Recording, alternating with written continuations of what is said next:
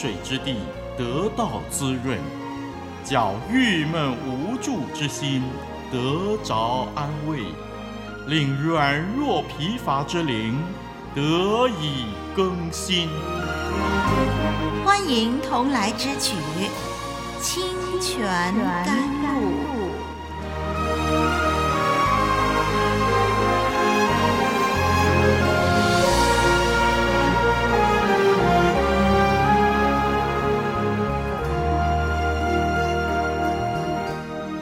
平安，弟兄姐妹，我是林丽文，很高兴在清泉甘露这个节目里跟您相聚。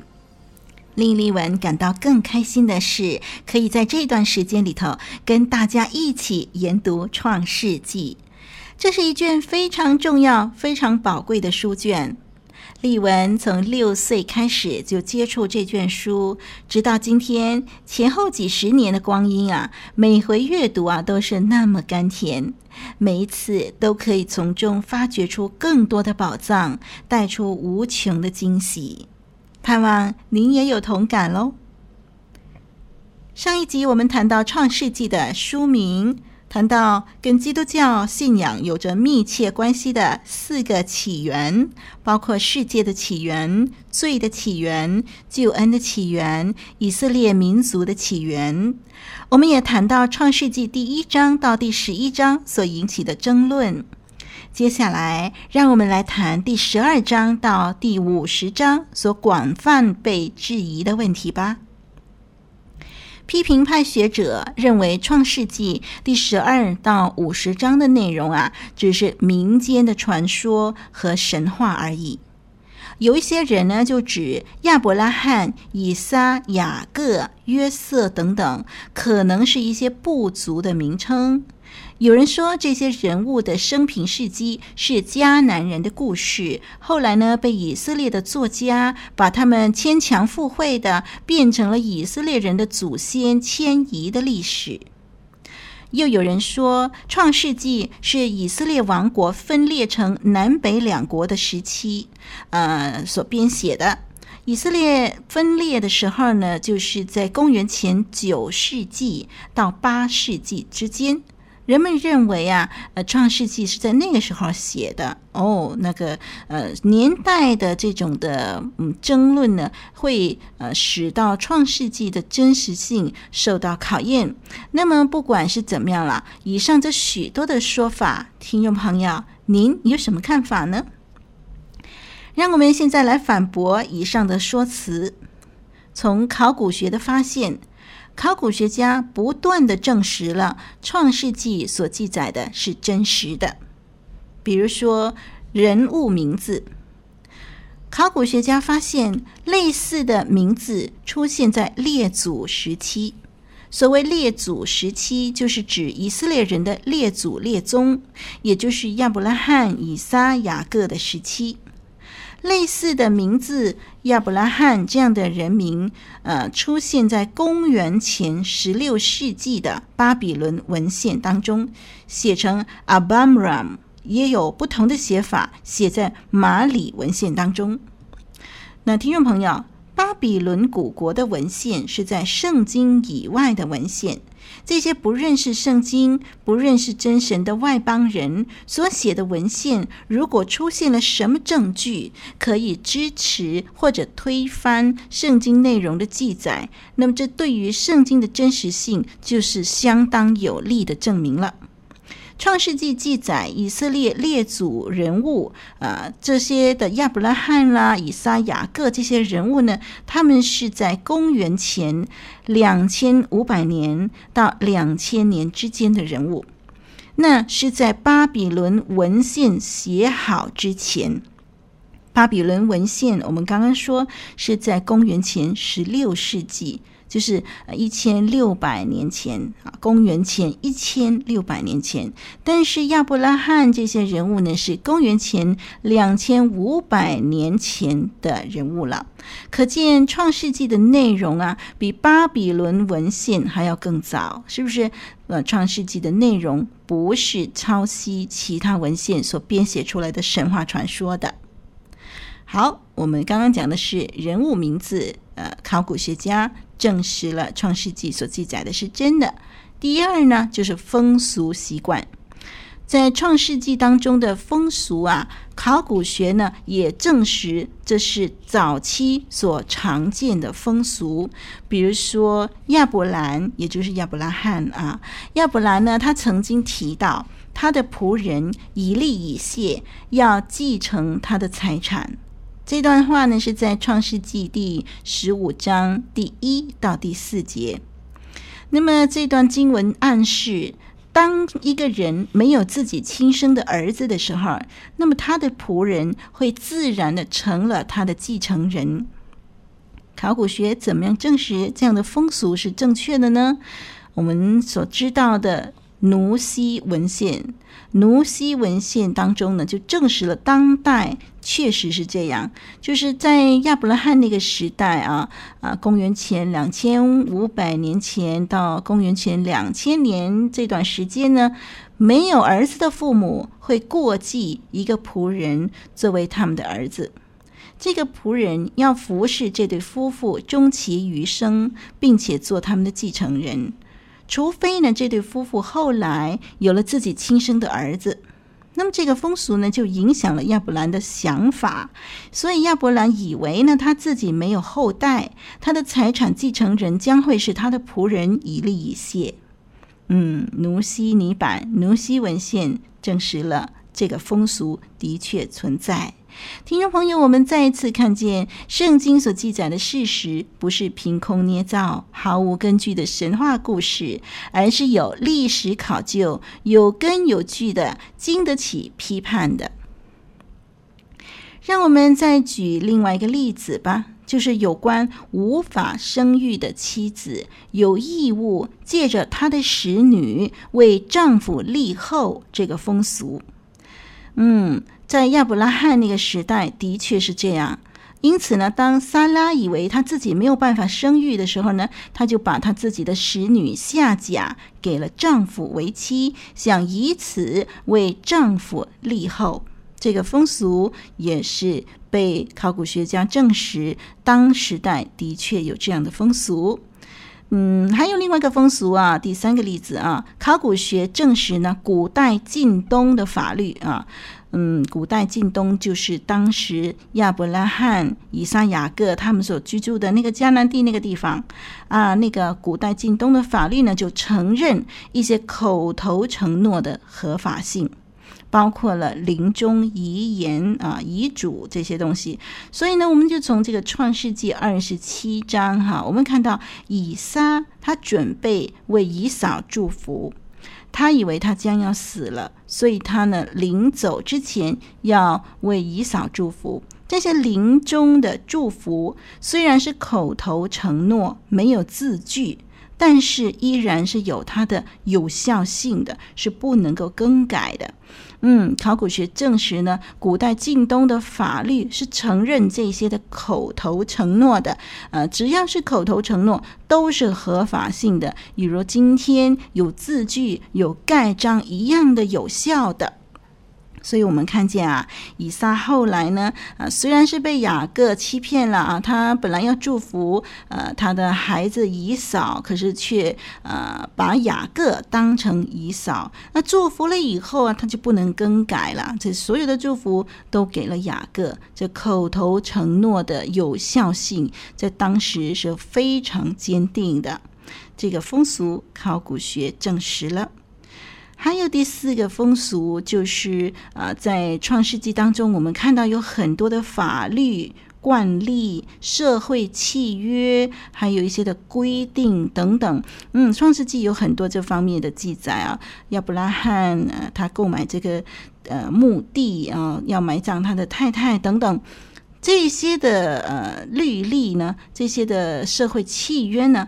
在考古学证实当中呢，就看到说，米索波大米的古代文献当中啊，常常都记载这些法律规定，常常都记载当时的社会制度，跟我们所读的《创世纪》呃亚伯拉罕那个时代他们所遵循、所使用的这些社会制度是吻合的。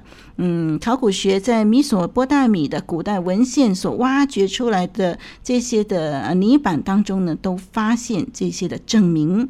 嗯，米索波大米这一带就是创世纪各个人物事迹所发生的历史舞台喽。听众朋友，创世纪十二章到五十章所记载的事，有考古学、有医学等等的支持。在日后我们的研究里头，丽文会呃很详细的来跟您分享。圣经会不会很深奥难懂呢？读圣经会不会很闷啊？一点也不，只要用心学习，你就尝到其中的甘甜。清泉甘露伴你天天成长，日日更新。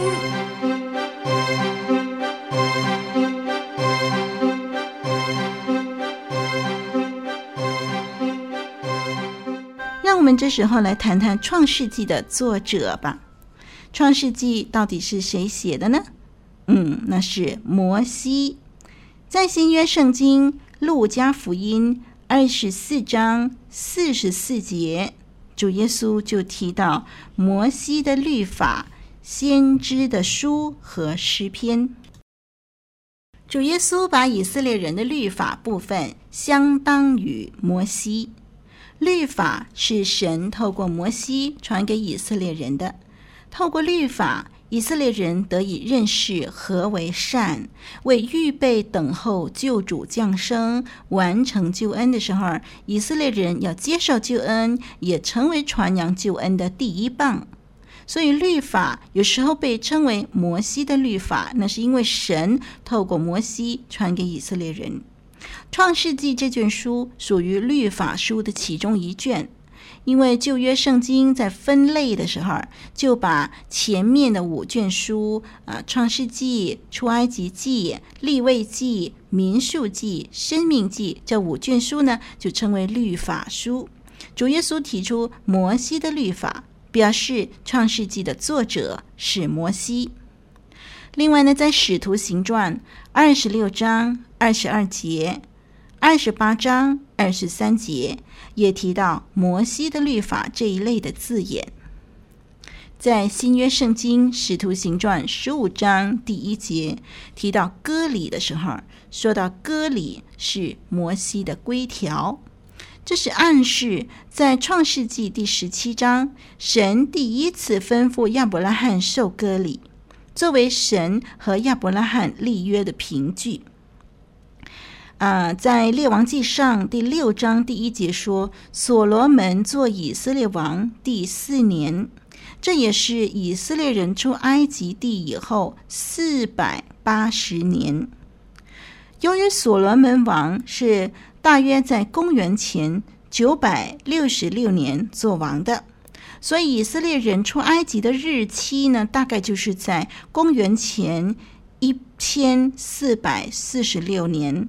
到一千四百零六年之间，也就是摩西撰写《摩西五经》的时期了。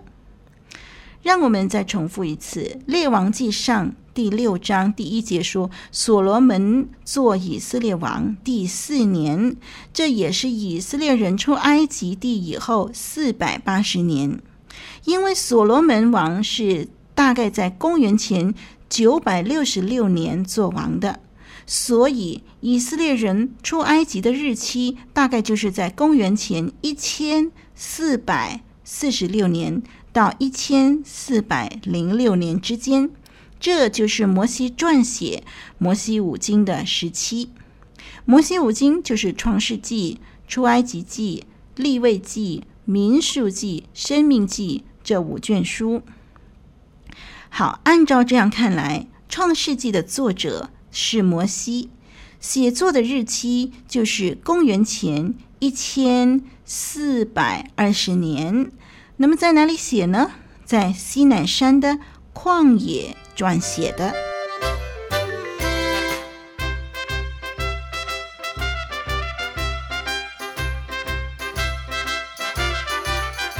分享的快乐加倍的多分担的重担格外的轻。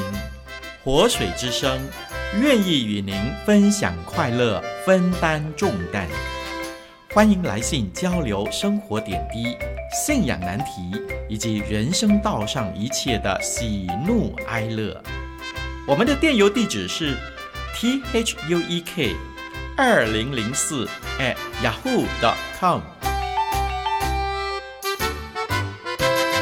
最后，让我们来谈谈《创世纪》的大纲分段吧。《创世纪》每一段落的发展是从大范围渐渐缩小范围的。怎么说呢？我们来听听就知道了。《创世纪》的大纲分段。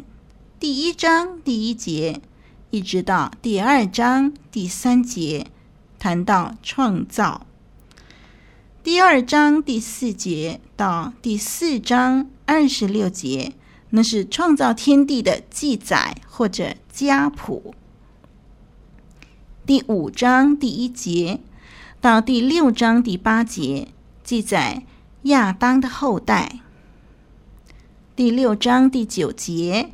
到第九章第二十九节呢，是挪亚的后代；第十章第一节到十一章的第九节，那是记载闪、含、雅弗的后代；第十一章第十节到二十六节，就记载闪的后代；十一章二十七节到二十五章。第十一节是他拉的后代，二十五章十二到十八节那是以实玛利的后代，二十五章十九节到三十五章二十九节是以撒的后代，三十六章第一节到第八节。还有第九节一直到三十七章的第一节，那是以扫的后代，也就是以东的始祖了。三十七章第二节一直到五十章二十六节呢，那是雅各的后代。听众朋友有没有发现？哎，每一个段落的发展都是从大范围渐渐的缩小范围，从全人类，呃，然后就缩小到挪亚，然后再缩小到闪的后代，再缩小到亚伯拉罕的后代等等。弟兄姐妹，以上的这些的段落啊，当然不容易记得住了。不过呢，在这里呢，丽文呢就有一个比较简单的背诵方法。让我们记得啊，来《创世纪》呢记载了四大件事和四个重要的人物，我们来背一下吧。四大件事，四件事就是创造、堕落、洪水、巴别塔。再背一次，《创世纪》四大件事，那就是创造、堕落、洪水、巴别塔。那四大人物是什么呢？亚伯拉罕、以撒、雅各、约瑟。再来一次，四大人物是亚伯拉罕、以撒、雅各、约瑟。是的，如果我们朝着这四大件事和四个重要人物这样的一个方向来研究《创世纪》的话呢，那么整本《创世纪》五十章的内容，我们就很容易能够熟记了。嗯，这卷书故事性很强，教导性也很强，是非常有趣的书。您一定要密切留意我们节目的播出喽。我们下一集节目再相聚吧。我是丽文，再会。